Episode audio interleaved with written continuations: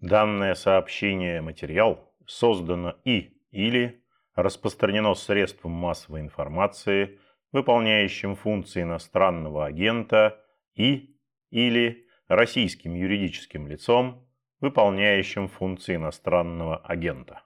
TV program, my life was saved. I think it's ready to start. Thank you. One and a half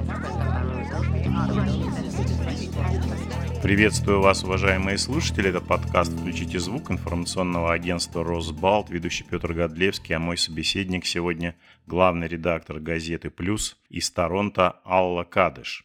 Приветствую вас, Алла. Добрый день.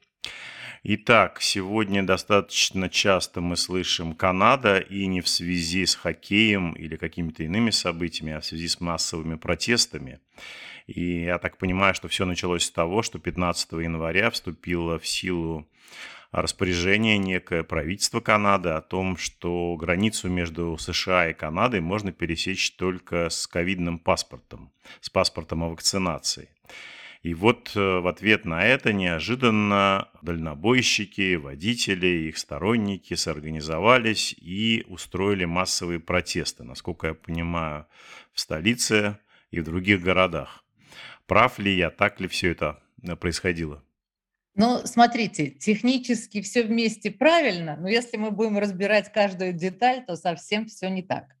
Во-первых, давайте я вам коротенькое, совсем коротенькое предисловие, которое надо понимать, потому что иначе вы не поймете, что происходит. Наши локдауны были достаточно жесткие. Реально, в Канаде были жесткие локдауны, по крайней мере, относительно э, Соединенных Штатов Америки, на которые мы все смотрим, потому что это наши ближайшие соседи. Объясняется это не спецификой нашего правительства, а спецификой нашей системы здравоохранения – потому что у нас бесплатная медицина, и как любая бесплатная медицина, она имеет серьезные недостатки свои, да. То есть, например, если у нас в каком-то городе в реанимации 20 мест в маленьком городочке, да, и 15 из этих мест заполнены ковидными пациентами, то город моментально закрывается. Потому что если вот выпал снег и произошла авария на дороге, и еще 6 человек надо положить в реанимацию, для них мест нет. То есть в тот момент, когда у нас госпиталь, реанимация в госпитале заполняется на три четверти, у нас либо вызывают армию и ставят полевой госпиталь, да, а, ну, либо кричат «аврал» и, и все абсолютно закрывают. И поэтому, когда люди начинают кричать, что вот у них госпиталь заполнен на три четверти, а нас уже заперли, это означает, что они просто не понимают, что тот человек, который громче всех кричит, у него от этих криков может случиться инфаркт, если госпиталь будет заполнен полностью, он туда не попадет. Но при этом локдауны были достаточно жесткие, и люди да, были уставшие. Ну, два года все устали, да. И люди были недовольны. И сейчас подошел момент, когда уже всем понятно, что все, конец близок. Локдауны пора заканчивать. Они уже никому не нужны, омикроном так сильно не болеют – Люди начали возмущаться, все, открывайте, нам надоело. И в этот момент появился этот закон, это правило, которое запрещает дальнобойщикам действительно так пересекать границу, если они не вакцинированы.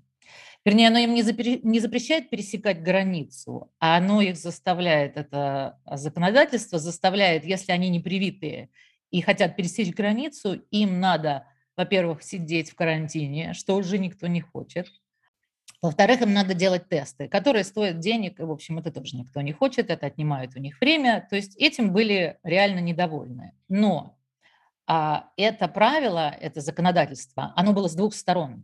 То есть невозможно его отменить в Канаде, не отменив его в Соединенных Штатах. Потому что для того, чтобы пересечь границу Соединенных Штатов в ту сторону, да, на юг, это же там точно такое же законодательство им все равно нужно быть либо привитыми, либо делать тест, либо сидеть в карантине. То есть отменять с одной стороны смысла особого не имеет, потому что в другую сторону они все равно не проедут. Ну, опять-таки, кто в деталях разбирается, да? Значит, народ был по этому поводу очень сильно недоволен.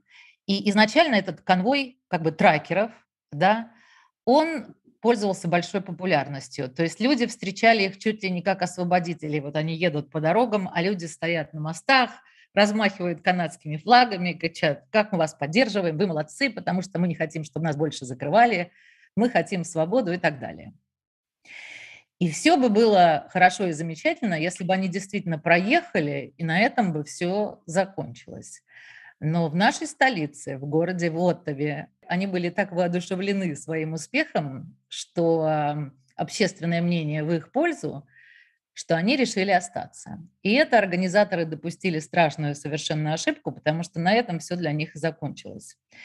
Потому что просидев там, ну, как бы выходные были, первые выходные были прекрасные, там были праздничные гуляния, кухни какие-то, полиция их не трогала, народу было много, люди гуляли, и все было замечательно. Но в понедельник, когда всем надо на работу, дети у нас уже начали все открывать, дети пошли в школу, они стоят и гудят, они перегородили весь город, работающий трак в большом количестве, да, воздух, понимаете, какой, Плюс они гудят день и ночь, там люди живут, они не хотят это слышать, они хотят отдыхать, они хотят нормально работать. Плюс а, магазины, которые должны были, они якобы выступали за свободу того, чтобы люди пооткрывали все магазины, закрылись от них, потому что, как всегда, в большой толпе начинается преступность, да, кто-то там пьяный ходит, кто-то просто их боится. А, короче, народ в столице стал сильно этим недоволен. Плюс от них начали, им начали говорить, ну предъявите свои требования, чтобы с вами кто-то переговаривался, вы должны предъявить свои требования. И в среду они предъявили свои требования, и после этого все политики, которые на их фоне фотографировались и тоже размахивали флагами, считали, что это та сила политическая, которая им очень пригодится, их всех как ветром сдуло потому что оказалось, что в тех требованиях, которые они предъявили, нету ничего по поводу этих мандатов вакци... ну, то есть есть совсем немножко, но на самом деле они требуют свержения правительства, они хотят, чтобы генерал-губернатор а, распустил парламент, ну, что как бы... А Канада не та страна, у нас только что выборы прошли. Канада не та страна, чтобы к этому относиться положительно. Поэтому в среду а, был опрос общественного мнения, и оказалось, что 68% населения Канады этих трекеров не поддерживает. Вот. Ну и тут уже, соответственно, начались все вытекающие отсюда последствия. Полиция не хотела идти на конфликт, да, полиция их не разгоняла, но сегодня там уже разбирают их палаточные эти городки, сегодня их уже оттуда разгоняют – эвакуаторы вызвали, какие-то траки будут а, увозить оттуда из Оттовы. Плюс на них подали в суд жители города за то, что они нарушали, у нас же как бы, ну, ночью нельзя шуметь, там какой-то лоер уже, адвокат, который доказал, что количество децибелов превышает все возможные а, приемлемые параметры, на них подали в суд. Деньги у них арестовали. Ну, то есть, если, как, если бы они, как их и просили, разошлись после первого викенда, то а, им была бы обеспечена всенародная поддержка и всеобщая любовь. Но из-за того, что они слишком воодушевились своим успехом, этого не произошло. И, соответственно, в следующий уикенд, где прошли протесты уже во всех городах, они прошли, как у нас обычно проходят протесты. Да? Люди пришли, поразмахивали флагами, э, тяжелую технику в центр города не впустили нигде, поставили уже э, заслоны, Ногами, пожалуйста, мы, у нас разрешается протестовать сколько угодно, все имеют право высказывать свое мнение. Те, кто пришли пешком около а, провинциального парламента, около парламента провинции Онтарио, пожалуйста, сколько угодно, размахивайте флагами, там все было разрешено, но к вечеру все, естественно, разошлись. Ну вот Оттава это осталось единственное место, где этот процесс еще функционирует, но уже его начали разбирать там все, и ну, не, их не разгоняют как бы, но, в общем, понятно, что общественное мнение уже не в их пользу, и им пора оттуда уезжать. Ну, то есть они не добились того, чего хотели, никто не отменил эти правила пересечения границы? Нет, конечно. Это я же с самого начала сказала, это было, во-первых, невозможно, потому что для того, чтобы отменить эти правила, они должны быть отменены с двух сторон. Ну, идите попросите Байдена тоже, чтобы он отменил эти правила, что вы как бы... Плюс, я говорю, они напечатали меморандум, те люди, которые сидят в Оттове, организаторы протеста, и стало понятно, что они не борются за отмену мандатов, они борются за смену правительства. И это не то, к чему канадцы отнеслись положительно. То есть, э, Наверное, какая-то логика присутствовала в их требованиях, раз они против конкретного распоряжения правительства, то они, может быть, и хотели потребовать отставки всего Да. правительства, да? А, безус безусловно. И если бы если бы это было, вот они бы напечатали меморандум, и там пункт 1 было написано бы: отменить вот такой-то мандат, пусть правительство договорится с Байденом, как они уж там хотят, но мы вот за отмену вот этого конкретного пункта, вот этого конкретного закона, да. Вот это наше основное требование то тогда им была бы поддержка обеспечена. Но когда первым пунктом меморандума, чему мы требуем, распустите правительство, пусть генерал-губернатор распустит правительство, это означает, что вы боретесь здесь не совсем не за то, чего вы сказали людям, а во-вторых, это означает, что вы не знаете канадскую конституцию, потому что у нас невозможно просто так генерал-губернатору щелкнуть пальцами кому-то, да, из-за того, что они оккупировали центр города, и генерал-губернатор тут же распустит парламент. Это бред. А как это все может отразиться вот на политической жизни Канады? Я читал в каком, на каком-то ресурсе, что, э, например, в консервативной партии, в оппозиционной произошли серьезные дебаты, ну, не знаю, раскол, не раскол, но вот по поводу... Да, абсолютно правильно, и даже хуже, не дебаты, а лидер консерваторов, а, его вытурили. Он был ousted.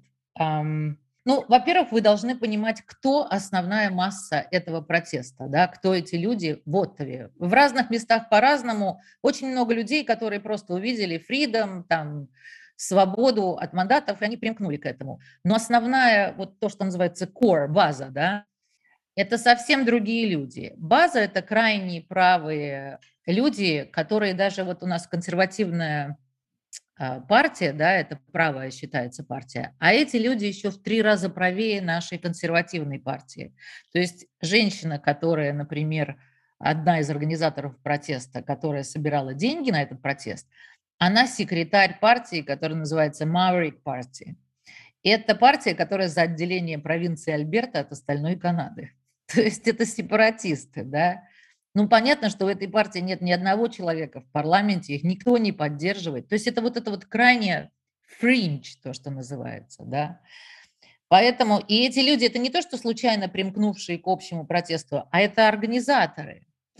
То есть к ним примкнули уже люди, которые просто не хотят там локдаунов дальнейших, да, но изначально организовывали это совсем другие люди. Плюс они организовывали похожий протест в 2019 году, до того, как какие-то вообще, до того, как COVID начался. Это те люди, которые, в принципе, хотели а, у нас либеральное правительство у власти, которые просто хотят сместить либеральное правительство. Но у нас только что выборы прошли. Люди могут не любить Трюдо, я тоже его, например, недолюбливаю, да, но это не значит, что я буду пытаться сместить Трюдо недемократическим способом. У нас выборы для этого есть. Да, так а, про консервативную партию, прошу прощения. Так в результате из-за того, что это все-таки крайне правый флаг, изначально консервативные члены правительства фотографировались на их фоне, они думали, что вот это то движение, которое им поможет, да. И в среду, после того, как, вот я сказала, после того, как произошел опрос общественного мнения, что их большинство канадцев, этих трекеров, не поддерживает, именно потому что их бы поддержали, если бы они после воскресенья уехали из Оттавы. Но из-за того, что они, э, у них на это не хватило соображения, и они остались. В консервативной партии начался раскол. И лидер консервативной партии, который считается, ну, он такой moderate, он считается серединка, да, он не крайне правый, uh, его просто вытурили, его переизбрали, ну, еще не переизбрали, это долгий процесс, но его убрали. Он перестал быть лидером партии, там сейчас временный лидер, и uh, что будет дальше, непонятно. Это третий, третий раз, когда они будут выбирать нового лидера за последние два с половиной года. Это означает, что раскол и шатание в партии, которые, в общем, никому не нужны. Нам нужна сильная, достойная оппозиция, да, вот это вот драка внутри себя. Они, то есть люди пришли, которые сместить Трюдо, в результате сместили Эрина Утула, который был лидером консервативной партии, а не либеральной. Да, за, забавно, забавно. А рейтинг вот Трюдо, например, как-то измеряется сейчас? У него стало меньше сторонников или наоборот, может быть, больше? А смотрите, у Трюдо рейтинг довольно низкий был, ну, последние уже два года, что, в общем-то, понятно, потому что, ну, во время пандемии, инфляция, пандемия, никто не может рассчитывать на хороший рейтинг. Плюс, если сначала люди по поводу Трюдо а, были в бешеном восторге, то, то, то сейчас все уже понимают, что он ну, скажем так, не такой достойный лидер, как многие думали о нем. И рейтинг у него, естественно, низкий. Но вся эта история только прибавила ему рейтинга, потому что когда люди пытаются незаконным образом его сместить, да, и начинается понимать, что там идут какие-то закулисные игры, и люди изображают народные протесты, на самом деле у них а, идея сместить правительство, выбранное законным образом, то это только добавило ему очков, к сожалению. Я, я, например, считала, что он уйдет в отставку, и очень надеялась, что он уйдет в отставку. Но в результате всей этой истории может оказаться, что он получит на следующих выборах еще 4 года. Ну, то есть там будет дальше видно, все меняется. У нас же теперь все меняется очень быстро. Но пока что эта вся история ему на руку, к сожалению. А скажите, пожалуйста, Алла, а вот вообще среди тех, кто работает на транспорте, среди этих дальнобойщиков, ну, может быть, вообще как в Канаде обстоит дело с вакцинацией, сколько людей вакцинировалось, есть ли какие-то данные о том, сколько, насколько широко распространены вот такие антиваксеровские настроения? Конечно, есть. У нас э, страна вакцинирована, ну, в разные провинции по-разному. Опять-таки, чтобы вы понимали, у нас за здравоохранение отвечает провинциальное правительство. Это вот, кстати, тоже один из пунктов, которые протестующим пытались все объяснить. Что вы протестуете около а, парламента федерального. У нас с здравоохранением, если вы хотите, чтобы сняли локдауны, да, у нас есть провинциальное правительство. Вот оно здесь в Торонто сидит, правительство Онтарио. Ну, неважно, в подробности никто не вдается. Значит, у нас вакцинировано взрослого населения в провинции Онтарио 88%. То есть невакцинированных 12%. То есть вы понимаете, да, Опять-таки, не потому, что люди там боялись ковида больше и боялись ковида меньше, а потому что у нас хрупкая система здравоохранения, которая, если у нас не будет этой общей вакцинации, она просто рухнет. Поэтому это уже другой вопрос, да, о, о том, почему у нас такая система здравоохранения, хорошо ли это. Но вот это, к сожалению, факт, с которым с этим на сегодняшний день бороться никак невозможно. На скорую руку это не починишь. Поэтому основная масса населения вакцинирована. Тракеры вакцинированы на 90%. Именно потому, что им надо пересекать границу с Америкой. Даже если у нас отменят это правило, им туда ехать, им все равно вакцина нужна. Поэтому тракеры вакцинированы на 90%. Плюс еще одна такая вещь, которую вы тоже должны понимать. Тракеры в Канаде, особенно в больших городах, таких как Торонто, например, или Ванкувер, на 50%, вообще на треть, но на 50% в больших городах они состоят из представителей Малой Азии. То есть это бизнесы, которые в основном сикхи, водители этих траков, у которых никогда не перепутаешь ни с кем, у них тюрбан на голове, да. если вам показывают канадский протест, и там все лица белые, это значит, это не совсем представители тракеров, это не совсем представители дальнобойщиков. Каждый второй дальнобойщик в Канаде, ну, в лучшем случае, каждый третий, это человек, у которого тюрбан на голове. Интересно. А это такая специфика какая-то, я даже не знаю, э, канадская только или в Америке тоже э, эти э, товарищи активно занимаются этим бизнесом? Ну, это просто кому, кому принадлежит частный бизнес. Смотрите, их два вида, этих дальнобойщиков. Одни, которые просто работают, то есть это не его трак, он принадлежит компании, он его просто лизует, этот трак, он им просто пользуется, да, и получает деньги за свою работу.